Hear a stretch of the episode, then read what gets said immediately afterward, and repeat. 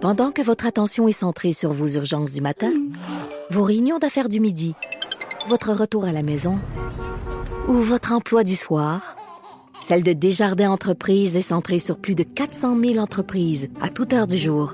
Grâce à notre connaissance des secteurs d'activité et à notre accompagnement spécialisé, nous aidons les entrepreneurs à relever chaque défi pour qu'ils puissent rester centrés sur ce qui compte, le développement de leur entreprise. C'est 23. Patrick Lagacé en accéléré. Les meilleurs moments du Québec maintenant en moins de 60 minutes. Ça m'a pété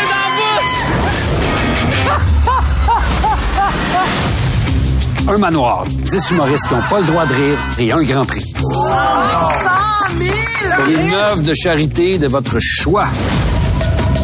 Pendant 6 heures, les 10 comiques enfermés dans mon manoir devront faire rire sans rire eux-mêmes. On va avoir plein de fun. Bienvenue à LOL, qui rira le dernier. C'est la bande-annonce de LOL qui rira le dernier. C'est sur Amazon Prime. Et vous avez reconnu la voix de euh, Patrick Huard. Euh, Catherine a eu la bonne idée de l'inviter. Il est au bout du fil. Salut, Patrick. Salut. Hey Patrick, euh, écoute, je, je, vais faire un mea culpa pour commencer euh, cette entrevue. Euh, Oui. J'avais pas le goût de regarder LOL qui rira le dernier. J'avais peur que ça soit poche, ok? Puis j'ai regardé à reculons, je me disais ah puis là hier finalement je dis faut que je la regarde parce qu'on va recevoir Patrick Huard. Et Ouais. c'est quoi? J'ai joué le jeu, j'ai dit je vais essayer de pas rire. Puis j'ai ri. j'ai vraiment ri. C'est drôle. Hein?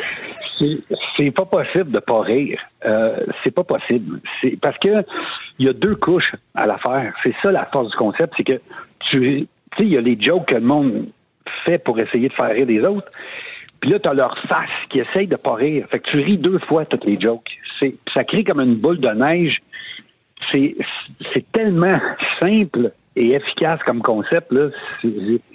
Moi, je le regarde puis je ris encore. Mais, mais quand on t'a l'a proposé sur papier, est-ce que tu avais des réticences au départ? Euh, tu veux la réponse honnête? Bien sûr. Non! Bullshit nous, Patrick. J'étais tellement frustré de ne pas avoir eu cette idée. Aussitôt qu'on m'a fait le pitch, j'ai fait c'est donc bien brillant et si simple. Si simple. Puis en plus, là, vous allez, les trois prochains épisodes qui sortent la semaine prochaine, vous allez avoir une nouvelle couche. C'est que tous ceux qui sont éliminés s'en viennent avec moi. Et nous, on a le droit de rire. Fait on fait des jokes sur les jokes, on rit les jokes, puis des fois, on riait tellement fort que les autres dans, dans l'offre nous entendaient rire. Fait que ça devenait encore plus tough pour eux autres. Fait que c'est tellement simple. Puis ce qui est le fun, c'est que ça te permet d'avoir des humoristes de toutes les générations, de tous les styles, euh, du web, de partout. Euh, et ils, se connaissent tous pareil, puis ils s'aiment tous, puis ils savent tous qu'est-ce qu'ils trouvent drôle de l'autre, etc. Fait qu'il y a tout ça dans leurs yeux.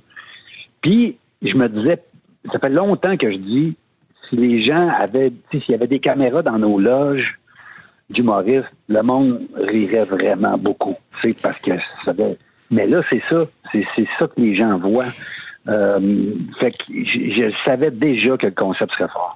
Et, et qu'est-ce que vous leur demandez de préparer avant d'arriver dans l'offre? Parce qu'ils arrivent avec chacun ou chacune une valise. Euh, ils traînent une valise. Il y en a un bon qui arrive euh, avec une boîte à lunch, mais ils, ils ont quoi comme préparation pour euh, vivre ce défi-là? En fait, c'est qu'ils doivent avoir préparé chacun un numéro. Tout le monde doit avoir préparé un numéro, un stunt, quand il veut aller faire son number, il sonne la cloche, il va en avant et, tout le monde est obligé de le regarder. Euh, comme ça, ça nous assurait d'avoir un minimum de, quand même, de contenu comique dans le show, euh, un peu plus structuré, mais aussi de forcer tout le monde à certains moments de, de d'être focalisé sur la même chose. Parce que là, ça devient difficile parce que là, tu as les autres à côté que tu les sens fébriles, puis là, tu te dis, ah non, moi, il faut que je tienne le coup, mais là, ça, ça peut te faire rire, de voir l'autre rire. Fait que, puis, puis comme, comme je te dis, ça nous permettait d'avoir des numéros un petit peu plus structurés, même s'il y en a qui ont fait des affaires complètement éclatées versus ce qu'ils font normalement comme, comme numéro. Là. Maintenant, Patrick, tu as travaillé à peu près partout, TVA, Radio-Canada et tout. Euh, C'est quoi la différence entre travailler euh, pour des producteurs, puis un diffuseur québécois, puis quelque chose comme Amazon, qui est quand même une grosse business américaine? Ben là, d'abord, il faut comprendre que c'est Attraction qui a produit. hein. Donc, euh, moi, je les connais bien. Euh, on est partenaires ensemble dans d'autres aventures. Euh, fait que c'est Attraction qui produisait. Mais ce qui m'a le plus frappé, en fait, de- de- d'Amazon, c'est qu'ils nous ont dit, voici le concept. Nous, on connaît les, les pièges, puis on connaît les affaires qui ont marché dans les autres pays. Voici ce qu'on vous dit. Là. Ça, ça marche bien, ça, ça marche moins bien, etc. Mais à l'intérieur de ça, vous faites le show comme vous pensez. Vous connaissez votre public. Ces humoristes-là, vous les connaissez. Eux ont un public et connaissent leur public. Fait que vous, vous- c'était carte blanche à l'intérieur de ça complètement. Une belle liberté, donc. Vraiment beaucoup, là. Vraiment beaucoup. Puis ils étaient très présents. Puis leur réaction à ce qu'on faisait était jamais de mettre le break à bras, c'était le contraire. Tu sais, c'était Hey, allez- allez-y à fond là-dedans. On a un feeling que c'est bon cette affaire-là. Si je pense que ça va marcher, allez-y. Avez-vous besoin d'aide? On peut-tu faire quelque chose? Puis au niveau de toute la structure de la Bible, de comment techniquement faire le show, qui mériterait un documentaire en soi, là. euh, c'est 43 caméras. C'était 30 quelques personnes avec des, des petits joysticks télécommandés. Il y avait un spotter par personne pour les checker. Imaginez une game de hockey avec un arbitre par personne. Voir. Patrick, euh, Patrick, je veux revenir euh, sur une entrevue que tu as donnée à Dominique Tardif de la presse avant le bye-bye. Une Entrevue très intéressante. Euh, euh, tu as dit ton inquiétude pour l'avenir du cinéma québécois. As-tu les mêmes inquiétudes pour la télé québécoise? Euh, je j'ai pas les mêmes inquiétudes pour la télé québécoise parce que j'ai fait une petite prédiction il y a à peu près 5-6 ans à des amis producteurs où on jasait ensemble puis tout ça. Puis euh, les budgets vont retourner à la hausse.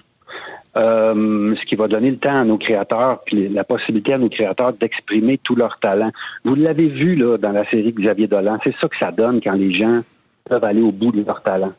On arrive à un niveau de qualité. C'est pas qu'on n'est pas capable de le faire. Là. On a tous les talents pour le faire. Oubliez jamais que, oubliez jamais que toute la direction artistique, artistique de Dune, là, c'était Mm. de Longueuil. OK? le directeur artistique était à Longueuil quand il a fait ça. Patrice Vermette, qu'on moyens salue. d'aller, exactement, qui est un grand talent, puis il avait les moyens d'aller au bout de ses idées. Puis euh, on va retourner vers ça, parce que je pense que le modèle qui s'en vient, c'est qu'on va retourner quelque part à 5, 6, 7 postes de TV qui vont être maintenant des plateformes. Au lieu d'en avoir 225, où les moyens finissent par être dilués, qu'est-ce que tu veux, c'est- de la mathématique. Mais on va retourner à, à- à un moment où on avait des grands rendez-vous de télé, parce qu'il y avait moins de postes, puis c'est plus fédérateur. Tu sais, c'est simple, mais c'est comme ça, puis ça a l'air de rien, mais tu as 3000 qui regardent là, puis 6000 qui regardent là-bas, puis 8000 qui regardent là-bas, puis finalement, plus personne n'a le moyen de faire les choses. tu sais. Là, je pense qu'on va revenir à ça. C'est juste que nos postes de télé vont, vont changer de nom. Euh, puis ça va être euh, sur des plateformes. Puis, tu sais, l'investissement qu'Amazon vient de faire avec le succès que ça connaît puis le buzz que ça crée, ben ça prouve que ça vaut la peine. Tu sais, ça prouve que ça fonctionne. Donc, ça va, d'après moi, continuer à inciter euh, d'autres plateformes. Je reviens encore avec la série de Xavier, mais ça, tout le monde a vu ce que ça donne. Puis les autres vont se dire, bon, ben ça vaut la peine d'investir, ça vaut la peine de le faire. Tu sais, les résultats finissent par arriver. Qu'est- Qu'est-ce qui donne cette certitude-là qu'on va garder, disons, la même tarte, Patrick, mais qu'on va avoir moins de pointes? Pourquoi tu es sûr à ce point-là? Euh, parce que euh, c'est des mouvements de balancier, puis à un moment donné, la mathématique fait en sorte que les annonceurs, tu sais, ça va toujours être une business qui, qui, qui, euh, qui est soutenue par les annonceurs. Puis notre, notre système fédéral, d'a- d'ailleurs, de, de répartition de, de- des argents là, qui fonctionne super bien sur le câble, mais qu'il va falloir faire une transition éventuellement vers le web. Euh, mais euh, c'est de la mathématique, c'est que tes annonceurs, à un moment donné, ils, ils peuvent plus investir les mêmes montants parce que les chiffres sont pas là, parce qu'ils sont tous dilués. Fait que eux aussi diluent leur pub avec des très petits montants. Puis là, tout l'argent s'éparpille. Puis pendant ce temps-là, on peut pas euh, aller au bout des idées, puis au bout des concepts, puis compétitionner. Puis il y aurait toute une autre affaire qu'il faudrait que je vous explique sur les ventes à l'international. Mais c'était un gros choc pour tout le monde de se rendre compte que si tu fais un show d'une qualité exceptionnelle à 500 000 tu peux pas vendre euh, à l'étranger parce qu'eux, ils se disent, moi, je suis pas capable de le faire à ce prix-là. Là, tu fais, ben oui, mais là, ben, aller à cinq fois plus. Ils ouais, mais ça sera pas cinq fois meilleur. Fait, fait qu'ils achètent pas. C'est- c'est weird, mais c'est comme ça. Fait que toute cette réalité-là fait en sorte que ben les argents vont se concentrer, puis on, on, on- on va finir par augmenter un peu le volume aussi, mais on va retourner à des budgets comme on avait il y a. Hey, c'est fou là. Moi, j'ai tourné dans une série qui s'appelle Musical. Il y a euh, 20 ans? 23 ans, 22 ans. Et Fia- Fabienne Larouche était furieuse parce qu'elle avait juste 950 000 par épisode Ah, À 950 000 de l'époque. de l'époque. Puis, je peux vous le dire, là, on se pognait pas le bain, là. Ça travaillait fort, là. Mais on avait 10, 11, 12 jours de tournage par épisode versus 4, 4 et 3 quarts maintenant, là. Fait que, euh, tu sais, c'est, un acteur pourra jamais aller au bout de son talent s'il sait qu'il y a une prise et demie en moyenne par, par, scène. Parce que les gens, ils regardent partout. Puis moi, ma compétition, comme acteur, comme humoriste, comme performeur, c'est pas juste ici, c'est partout. Puis là, ben, il faut qu'on soit capable de suivre ça, il faut qu'on soit capable d'être, aussi bon, mais on est capable d'être aussi bon. Ça, j'en ai la certitude, j'en doute jamais. Puis pour le cinéma, ben après ça, avoir une longue conversation, mais comment ça se fait qu'on arrive à faire des grands succès de télé avec exactement les mêmes artistes, les mêmes réalisateurs, souvent les mêmes scénaristes? On fait des gros succès de télé, puis on n'arrive pas à transmettre ça au cinéma. Bonne question. C'est quoi? Euh, le sujet est vaste, mais on va te réinviter pour en parler très bientôt. Je voulais pas être sérieux de même, là. Moi, je voulais juste parler de Ben non, puis- t'as le droit, Patrick, Merci. Patrick, je vais te faire une confidence. J'aime bien le Patrick comique, mais j'aime bien le Patrick Huard sérieux aussi. Merci d'avoir été avec nous. C'est bien gentil. Merci, amis. Salut. Patrick Huard de LOL qui rira le dernier. C'est sur. Amazon Prime. Oui, et regardez là, c'est rendu numéro un au Canada aujourd'hui, tellement le buzz a été fort ce Je week-end. vais faire ça en fin de semaine.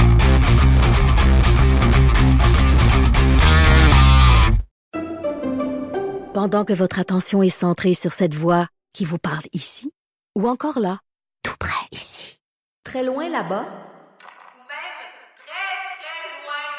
Celle de Desjardins Entreprises est centrée sur plus de 400 000 entreprises partout autour de vous. Depuis plus de 120 ans, nos équipes dédiées accompagnent les entrepreneurs d'ici à chaque étape pour qu'ils puissent rester centrés sur ce qui compte, la croissance de leur entreprise. Le ministère de la Santé et des Services sociaux, c'est une nouvelle qui est sortie le 30 décembre, déconseille le roman jeunesse Le garçon, les pieds à l'envers, les chroniques de Saint-Sévère. C'est un roman de François Blais. François Blais est un romancier qui est euh, décédé euh, récemment. Ce, ce roman-là est déconseillé pour une raison bien simple. Au cœur de l'intrigue, il y a une question de suicide. Ça n'a pas rapport avec le suicide de François Blais lui-même l'année passée. Et ça, euh, ben c'est sorti euh, via le via le ministère de la Santé et des Services sociaux. On sait qu'il y a un effet de contagion qui peut euh, entraîner, là, quand on parle de suicide, qui peut donner des idées à certaines personnes. La psychiatre docteur Marie-Ève Coton a fait euh, un éditorial là-dessus sur sa page Facebook. Elle est au euh, bout du fil. Salut Marie-Ève. Bonjour Patrick. Marie-Ève, ce, ce roman-là, d'abord, là, euh, de euh, François Blais, là, euh, qui s'appelle Le garçon, les pieds à l'envers, les chroniques de Saint-Sévère, ça traite de quoi?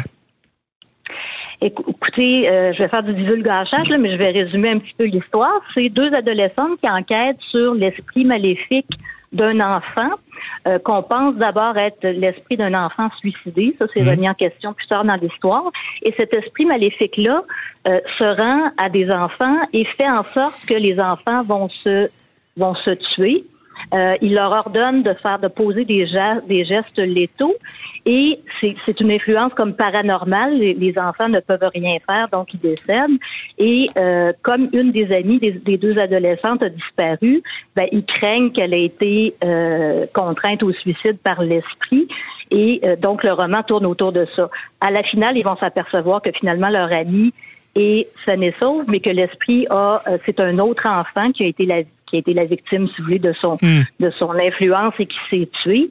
Et euh, la finale, c'est que cet esprit-là va continuer à chaque dizaine d'années d'amener un enfant au suicide. Euh, euh, c'est comme ça. C'est c'est- c'est ça la réalité de l'histoire. Docteur Coton, je, je sais que euh, dans le cas des médias, la couverture des suicides, on demande, les spécialistes demandent aux médias de faire preuve de retenue, de pas parler des méthodes, par exemple, de pas parler de suicide, euh, à moins qu'il y ait vraiment un intérêt public. Qu'est-ce qu'il y en est de la fiction? Qu'est-ce qu'on sait sur l'effet de contagion qui peut venir de la fiction euh, qui parle de suicide? Exactement. Bon, les études là-dessus, il y en a plusieurs. Il y en a qui, qui il y, y, en a vraiment, avec des résultats différents. Il y en a qui montrent un effet de contagion et tout ça. Donc, qui arrive à ce moment-là, c'est qu'on fait des méta-analyses quand il y a assez d'études de, pour voir, à la lumière de toutes ces études-là, est-ce qu'on peut démontrer qu'il y a un effet de contagion? Donc, par rapport aux œuvres de fiction, on a moins d'études globalement que pour sur l'effet de contagion de, de, de, la médiation la médiation d'un suicide d'une personnalité réelle et l'effet de contagion que les méta-analyses ont démontré est moins fort. Donc c'est vrai que y a, y a, on doit dire que la, la, la le, le, le, background scientifique est moins fort que pour la contagion des, des, des, des suicides réels, mais quand même la dernière méta-analyse qui a été publié là-dessus dans le E-Clinical Medicine, qui est une branche du Lancet, euh, mentionnait quand même qu'il y avait une augmentation, même avec des suicides fictifs. Il disait qu'il va falloir plus de recherches pour préciser plus en détail que ce hmm. qu'on sait maintenant. C'est quoi dans la dans la, représentation du suicide dans les fictions spécifiquement qui donne le plus de risques d'engendrer des, des, passages à l'acte, mais il recommandait quand même, il trouvait qu'il y avait quand même des preuves claires à la lumière des données pour appuyer l'utilisation de recommandations pour guider la représentation du suicide dans les médias de divertissement. Euh, donc, c'est ça. Sur ces études-là, il y a eu plus d'études faites sur la représentation du suicide dans les séries TV et les films que dans la littérature écrite. Hmm. Donc, on recommande d'en faire plus sur les romans parce qu'il y en a moins. Puis en fait, le suicide, il est plus souvent représenté dans les romans qu'à l'écran. Donc, on, c'est sûr que la, recherche, vous savez, c'est toujours un processus actif. La, recherche va continuer, il va en avoir de plus en plus. On va être de plus en plus spécifique dans les recommandations. Mais en attendant d'avoir toutes ces informations-là, avec les données qu'on a, ben, on demande, de la même façon qu'on demande aux journalistes une prudence de, tenir compte de ce qu'on sait à date sur ce qui peut amener une contagion de suicide, ben, on demande la même chose aux cinéastes, aux auteurs, aux éditeurs, de dire voici ce qu'on sait à date, tenez compte de ça, s'il vous plaît. OK, vous avez plongé dans ces études-là sur les, les risques d'effets de contagion quand on parle de suicide, euh, que ce soit dans les médias ou dans le divertissement. À la lumière de ce que vous avez constaté, docteur Coton, est-ce que vous trouvez que le ministère de la Santé va trop loin en recommandant de ne pas exposer les ados à ce roman de François Blais? Avec ma formation à moi, euh, je vous dirais, ben, le principal que je voulais euh, message que je voulais passer avec mon pause, c'est de hmm. dire la réponse à ça, elle est beaucoup plus compliquée que ce que je lis jusqu'à maintenant dans les médias et sur les réseaux sociaux. Il y a eu une réaction vraiment là extrêmement négative euh, de dire que c'est de la panique morale, que c'est de l'exagération, que forcément les fonctionnaires ont pas lu le livre euh, ou sont incompétents. Et je me disais oh attention là, il y a tellement besoin de plus de nuances que ça dans le débat compte tenu des. des... Alors moi, je me suis identifiée dans, dans la je ne suis pas une spécialiste de, de, de, santé publique ni de prévention du suicide. J'ai une expertise qui est peut-être connexe, mais qui qui pas celle-là. Mais moi, comme psychiatre, j'ai lu le livre au complet, j'ai lu la littérature au complet. Je, je pense que le fait de mettre un avis dans le livre est absolument indiqué. Le fait de ne pas la recommandation de ne pas mousser le livre dans, les écoles ou de, d'en mousser la, la, popularité, je trouve que ça, vraiment, c'est une discussion à y avoir. Moi, personnellement, je ne ferais pas lire le livre à un, adolescent qui soit que je sais qu'il est en détresse, soit que je le connais pas assez pour savoir s'il est en détresse ou pas. Pas parce que je pense que le risque est immense, mais parce que l'enjeu, c'est la mort d'un jeune. Donc, j'ai pas besoin d'un risque immense pour dire je prendrai pas la chance. Il y en a beaucoup d'autres romans jeunesse. Et c'est pas quelque chose. La vie, cet avis-là ne serait jamais arrivé, je pense, si s'il s'agissait pas d'un roman destiné aux mm. jeunes, et si c'était pas des jeunes qui, qui se tuent dans l'histoire. C'est ça, c'est des. On sait que les facteurs de risque dans la contagion, c'est le suicider, il appartient à un groupe auquel la personne peut s'identifier, puis la méthode de suicide est divulguée. Alors ça, dans, le roman dont on parle, il y a des jeunes dont le, suicide soit possible ou avéré et, et s'est présenté, puis leur méthode de suicide est présentée. Donc, la question se pose. Donc, il n'y a pas de réponse simple à ça. Je pense que les experts qui sont le mieux placés, mieux que moi pour répondre à ça, ce sont des spécialistes en santé publique et en prévention du suicide, et qu'avant de dire qu'un que, la santé publique a, fait un move complètement incompétent, mais ça prend des avis de, de, de, tels spécialistes qui ont lu le livre, parce que beaucoup de gens se, prononcent sans avoir lu le livre, et ça, c'est très problématique. Bien, le message est passé. Merci, c'est toujours un plaisir de vous parler, docteur Coton. Ça m'a fait plaisir. À la prochaine. C'était Marie-Ève Coton, psychiatre. Bon, la nouvelle est tombée. Le Canada, après des années et des années de tergiversation, a décidé de faire l'achat euh, d'avions de chasse F-35 pour remplacer les vieux CF-18. On parle de 88 aéronefs euh, F-35 achetés aux euh, Américains. Les coûts sont estimés à 19 milliards de dollars. On se rappelle que Justin Trudeau, quand il avait été élu en 2015, avait promis de ne pas acheter ces avions jugés trop chers. Justin Massy est spécialiste des questions de défense et de sécurité, professeur à l'Université du Québec à euh, Montréal et co-directeur du réseau d'analyse stratégique. Professeur Massy, bonjour. Bonjour. D'abord, pourquoi des F-35? Pourquoi pas des avions de Boeing où je sais qu'il y avait aussi les Suédois avec Saab qui étaient dans la course? Les Français font leurs propres avions de chasse. Pourquoi des F-35 américains? Alors, il y avait cinq concurrents au départ quand on a lancé le processus de compétition. Il en restait simplement deux l'an dernier. Ah, il y en a qui s'étaient retirés. Dassault français s'était retiré en disant que c'était, il n'était pas capable de compétitionner avec les critères que le Canada avait mis, notamment. Un de ces critères-là, c'est d'être complètement interopérable avec euh, l'aviation américaine parce que le Canada contrôle conjointement son espace aérien. Il ne fait pas seul, il fait en collaboration avec les États-Unis à travers ce qu'on appelle le NORAD. Et donc, c'est important que ce soit un avion qui soit bien capable de communiquer et d'échanger de l'information. Ensuite, euh, le Boeing a eu des problèmes parce que euh, il y a eu une poursuite notamment de Boeing contre Bombardier. Et ça, ça avait créé beaucoup de froid à Ottawa notamment, qui voulait, le gouvernement Trudeau, il songeait à acheter des Super Hornets de Boeing, mais finalement, ça s'est tombé à l'eau. Euh, et euh, il restait donc euh, les Suédois, notamment, les, les, autres Européens n'avaient pas, pas les mêmes capacités. Et la particularité du F-35, c'est que c'est un avion de cinquième génération, ce qui fait qu'il partage beaucoup, beaucoup d'informations en temps réel. Et ça, c'est important dans la mesure où les menaces, si on veut, contre l'espace canadien viennent avec des missiles hypersoniques, notamment que les Russes développent, que les Chinois développent. Ce que ça veut dire, c'est des missiles qui vont extrêmement vite et que la, le partage d'informations pour le détecter et d'abattre la source de la menace est un impératif important. Et c'est pour ça qu'on met des milliards dans la modernisation du NORAD présentement, dans nos radars, pour qu'on puisse identifier ces nouvelles menaces-là, parce que présentement, on a de la difficulté à les détecter à temps. Et donc, en choisissant le F-35, ça va bien s'intégrer avec la vision américaine, euh, qui est d'avoir des technologies de très, très avancées pour euh, défendre le continent américain. Vous mentionnez les milliards, Justin Massy. Euh, il y, a deux chiffres qui circulent. 19 milliards et 70 milliards. Euh, faites, faites-nous un petit peu décortiquer les, les, deux montants là, qui circulent sur euh, le coût d'achat des 88 F-35. En fait, j'ajouterais même un troisième chiffre. Le premier chiffre, c'est celui de 10 milliards environ qui est pour acheter les avions.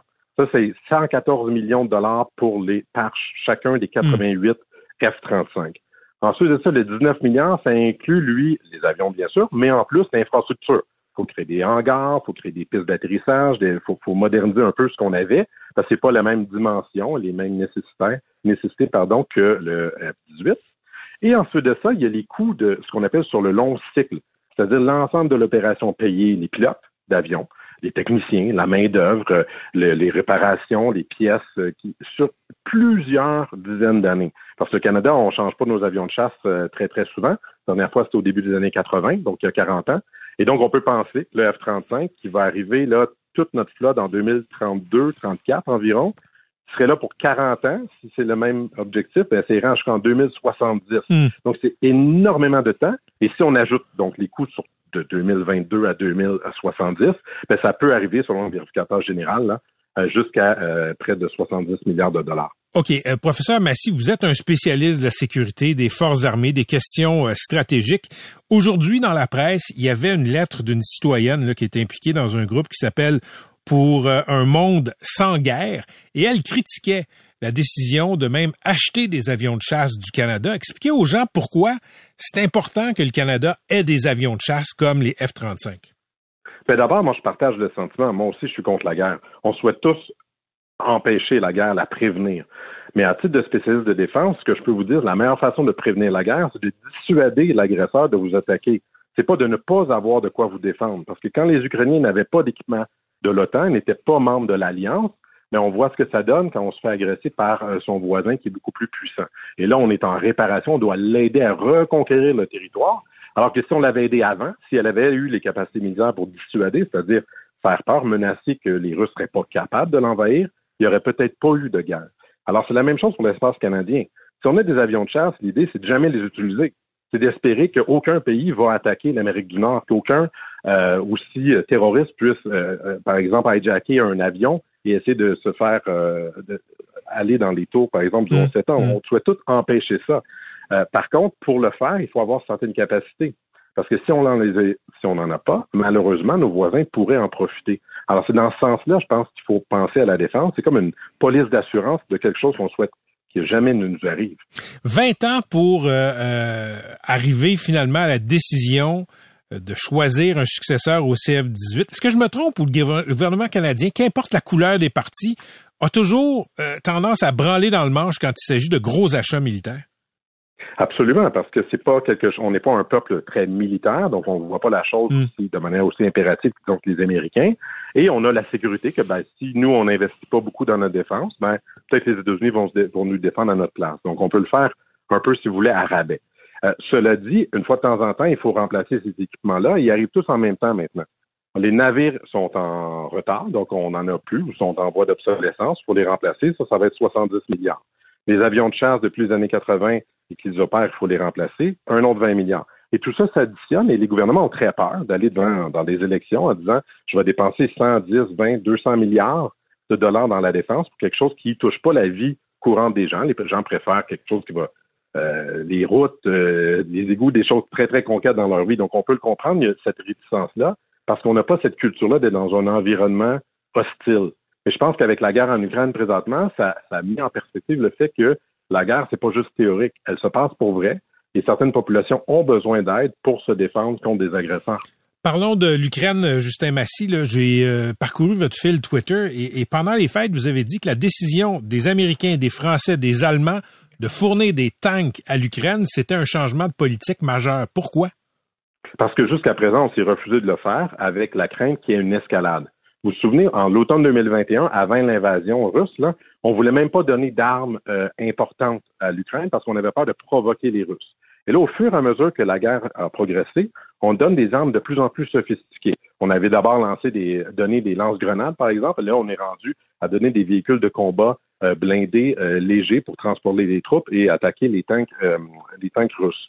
Et on peut penser que cette escalade-là, de, de, de donner l'équipement de plus en plus importante, va se poursuivre parce que les Ukrainiens ont besoin de reconquérir le territoire. Ils ne peuvent pas simplement avoir des, des, euh, capacités ou des équipements pour défendre leur ville. Il faut qu'ils aillent plus loin pour libérer des territoires qui sont présentement sous occupation.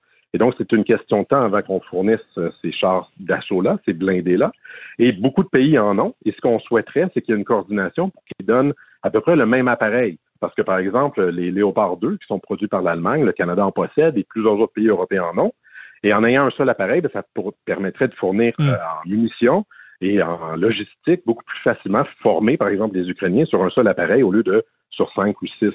Et le Canada pourrait donc euh, être euh, de, à l'avant-plan de ça en fournissant ces tanks, dans la mesure où moi je pense que les tanks canadiens sont très peu utiles pour défendre le territoire canadien. Ils seraient beaucoup plus utiles présentement en Ukraine que dans des hangars au Canada.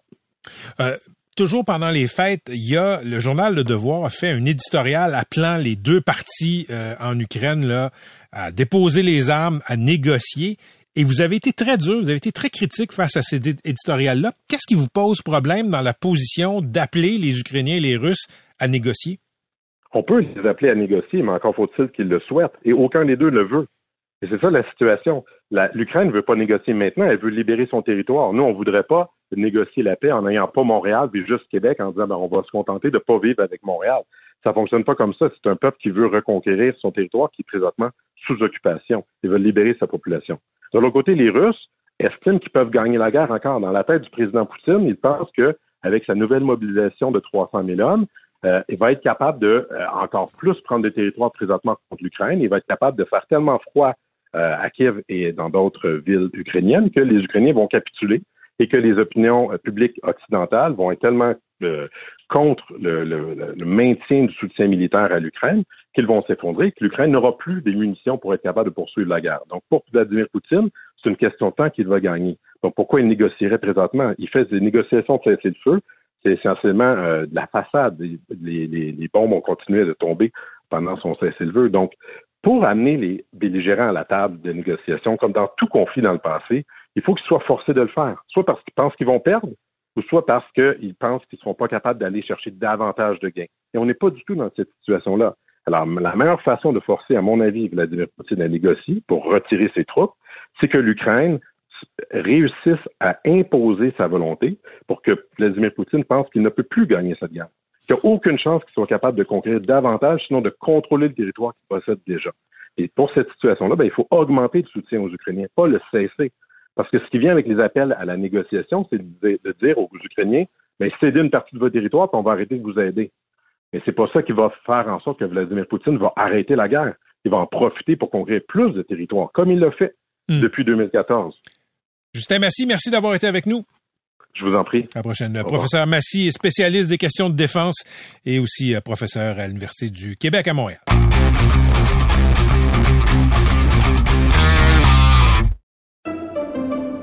Pendant que votre attention est centrée sur cette voix qui vous parle ici, ou encore là, tout près ici, très loin là-bas, ou même très, très loin, Celle de Desjardins Entreprises est centrée sur plus de 400 000 entreprises partout autour de vous. Depuis plus de 120 ans, nos équipes dédiées accompagnent les entrepreneurs d'ici à chaque étape pour qu'ils puissent rester centrés sur ce qui compte, la croissance de leur entreprise. Québec maintenant. Oh! Straight left from Jordan. Heap of trouble. There's a tap. What a win! Charles Jordan oh, chokes him out. Charles Jourdain, et c'est Charles Jourdain, le Québécois, qui évolue en UFC. C'était le compte-rendu d'une de ses victoires dans ce sport très, très euh, populaire qui est en train mhm. de supplanter la boxe. Il est en studio. Salut Charles. Salut, ça va bien? Ça va bien toi-même? Très bien, merci. Charles, j'ai lu le 19 décembre dans la section podium de uh-huh. radiocanada.ca. Euh, c'est un texte où on te donne la parole, t'explique ta vie de combattant. Comment t'en es venu à devenir un professionnel du euh, combat mixte? Uh-huh. Explique aux gens qui nous écoutent, qui connaissent peut-être pas le UFC à fond, comment on en fait une carrière? Euh, faut que tu sois bon. faut que tu sois violent, faut que tu sois quelqu'un qui est, qui est un peu dérangé dans ta tête euh, parce que c'est spécial comme euh, comme euh, comme comme discipline. Hmm. Les gens ils aiment pas beaucoup le fait que le mot art soit accroché à ça. C'est les arts martiaux mix, mais pourquoi? Parce que c'est une expression. Puis ce qu'on veut, ce qu'on veut, on doit s'exprimer en utilisant plusieurs styles d'art martial et de faire le style qui peut combattre le plus de gens possible. Hmm. Donc, on doit hmm. trouver une formule magique, un peu comme celle de Khabib Nurmagomedov, qui, lui, avec sa lutte, il était capable de, de, de, de, combattre tous les autres styles, des boxeurs, des gars de kickboxing, des gars de Muay Thai, d'autres bons lutteurs. Fait que c'est ça, c'est d'essayer de trouver le meilleur style possible en, en faisant le plus d'arts martiaux possible et d'aller le plus loin. Donc moi je suis un des Canadiens qui est classé le, plus haut en ce moment. Euh, j'ai payé j'ai payé mes 12 comme on dit, tu sais je fais ça depuis que j'ai 16 ans avec mon frère Louis. Puis on part de loin. Là, t'as quel âge? 27. Et, et euh, tu disais que bon tu as, fait ton chemin dans cet univers là. Yes. je sais qu'il y a beaucoup de préjugés face au UFC. Je te le dis tout de suite, moi je ne les ai pas. Mhm. euh, on peut avoir, tu sais, les gens peuvent avoir un préjugé contre les sports de combat, parfait, mais je trouve pas que c'est plus violent que la boxe. Pourquoi tu penses qu'il y a encore quelques stigmates que la boxe n'a pas? Euh, parce qu'on porte pas des, on porte des petits gants. C'est aussi le hmm. fait que ce soit dans une cage. Ce qui donne des coups plus violents. Euh, c'est en fait euh, les, les, les, les, la différence, c'est qu'avec un, un gant de 4 onces, ça peut donner un choc direct. La personne va perdre connaissance, si tu veux, hmm. ce qui est vraiment pas bon pour le cerveau. Je suis d'accord avec toi.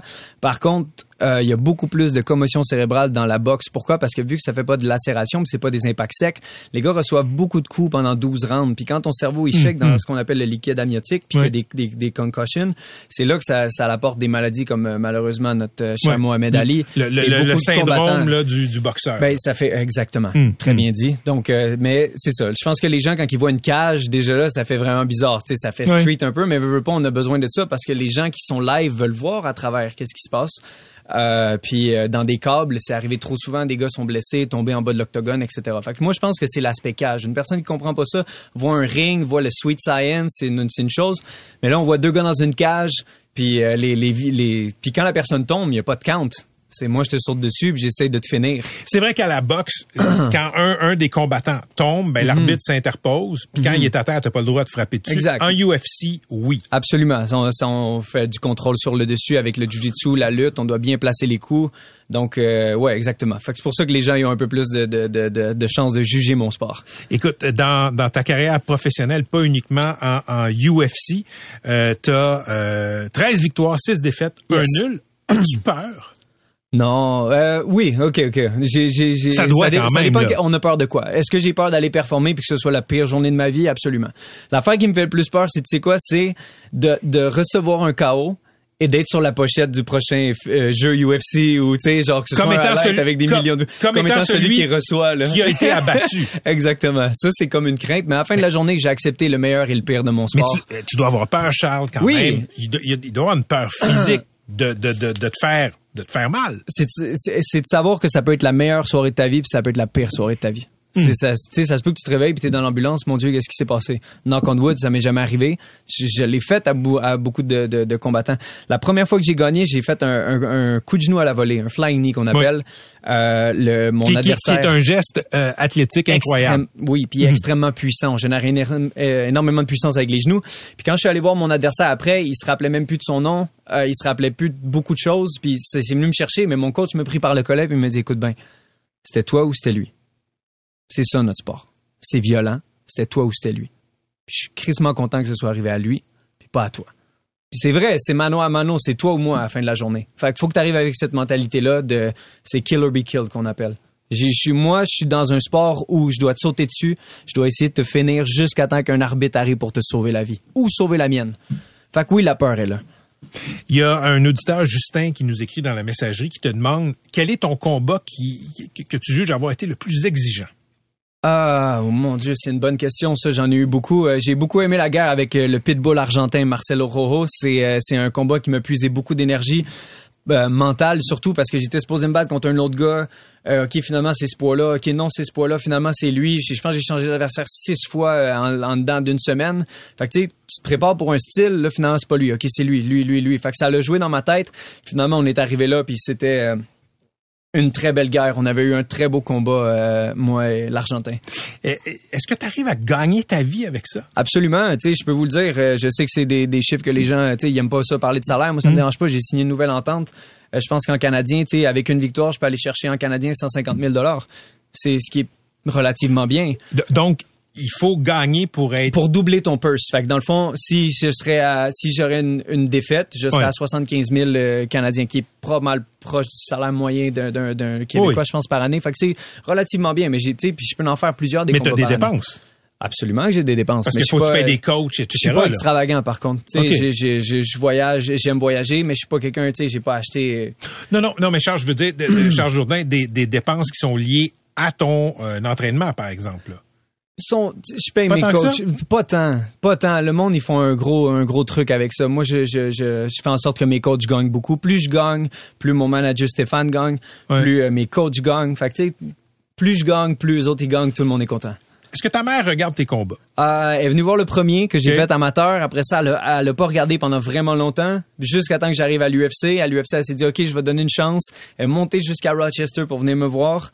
Puis euh, elle a pas trippé, mais c'est la vie. Puis après ça, là, elle les regarde. Pourquoi elle pourquoi elle a pas trippé? Ben, c'est ton bébé, c'est ton enfant, c'est le, le, le, le bébé que t'as porté dans tes bras qui était supposé, qui voulait devenir vétérinaire. Puis là, il se bat dans une cage. Tu voulais être vétérinaire? Quand j'étais petit, ouais.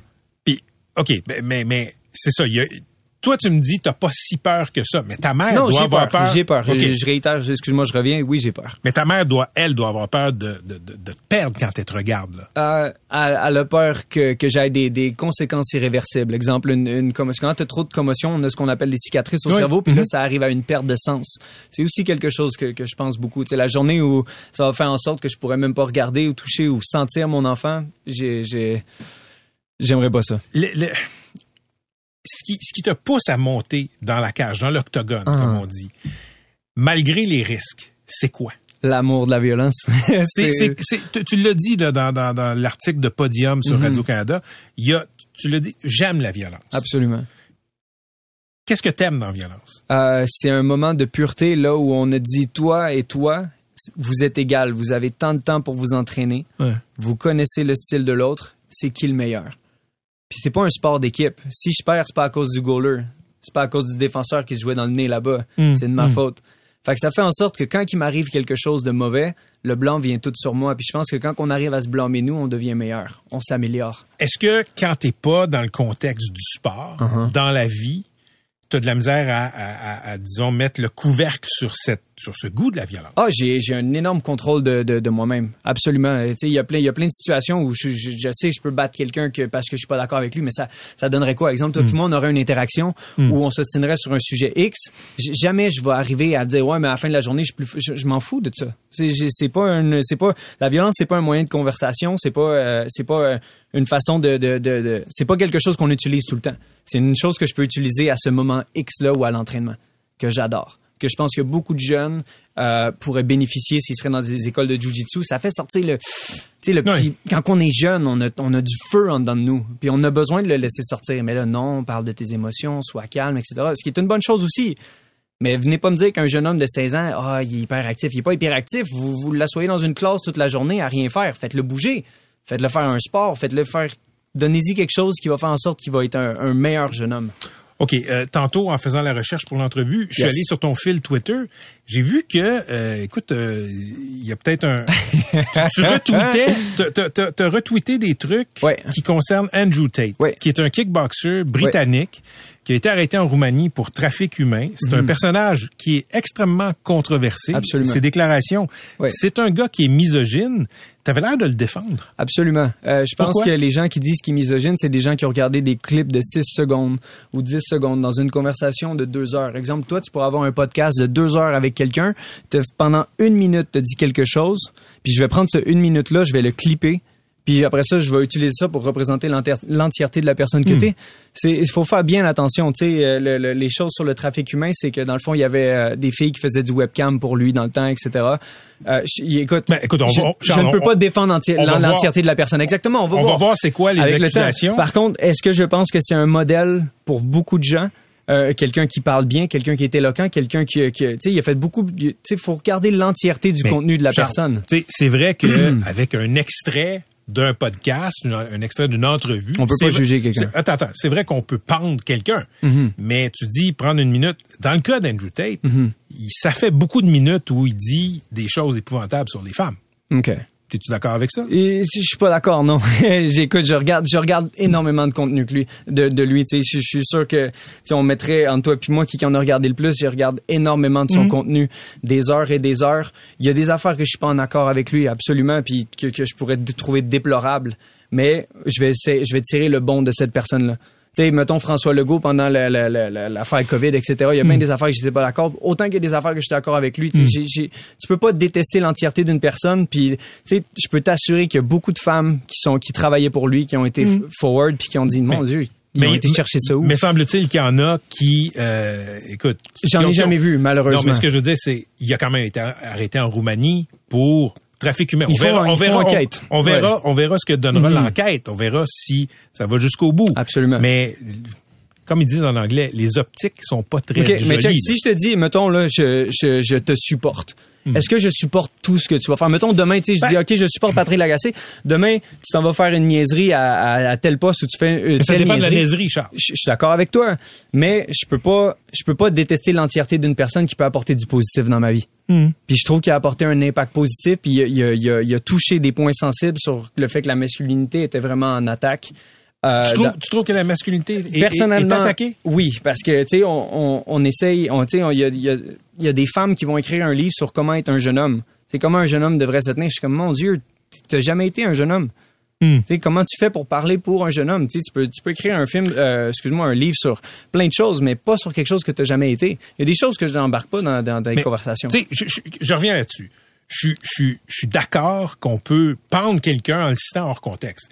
Dans le cas de, dans le cas de Tate, je t'en parle parce que tu l'as retweeté. Ouais. Euh, euh, En fait, j'ai retweeté retweet- des gens qui, qui, qui- parlaient. qui- l'appuyait. s'appelle, elle, Leila, elle l'appuie beaucoup. hein. Écoute, quand je te dis qu'il a dit des choses épouvantables sur comment traiter les femmes, moi, personnellement, Charles, je te le dis, je lis ça, puis je peux pas appuyer un gars comme ça. Ah, ouais, Dire, faut- faut- dire- dire que quand, quand ta blonde t'écoute pas, t'as pogne par la gorge, puis t'as secoues. Après ça, je sais pas ce que tu peux Ça, dire comme non. contexte. Ça, c'est non. Ça, Ben, je suis d'accord à il- il le 100% dit. avec toi. Ouais. Ouais. Puis ça, ça, ça, c'est comme je te dis, je ne supporte pas l'entièreté de ce qu'un individu dit. Mais par contre, si je peux aller chercher du positif de cette personne-là, dans les propos intelligents, puis toutes les Mm. choses qui a, qui, a, qui, a, qui a été, là, je vais en tirer quelque chose. OK. Après le UFC, Ouais. ta carrière, tu vois ça comment? Je Parce que- disparais, j'existe plus. T'existes je, plus? Je, la déteste, je déteste. J'écoute pas la télé, j'écoute pas la radio, j'écoute rien. Je veux, je veux ma ferme, puis je veux, je veux m'en aller. J'aime pas, j'aime pas l'esprit public. Check pendant deux ans, c'était, tu sais, ce que je déteste entre la droite puis la gauche, c'est ah, eux autres c'est des caves, eux autres c'est des caves. Non, non, non, il y a une grosse division, mais vous êtes dans le même avion puis tout le monde s'en va dans la même direction. Mais tout le monde se tire dessus. Hmm. Mais à- à- ta carrière présentement est publique? Oui.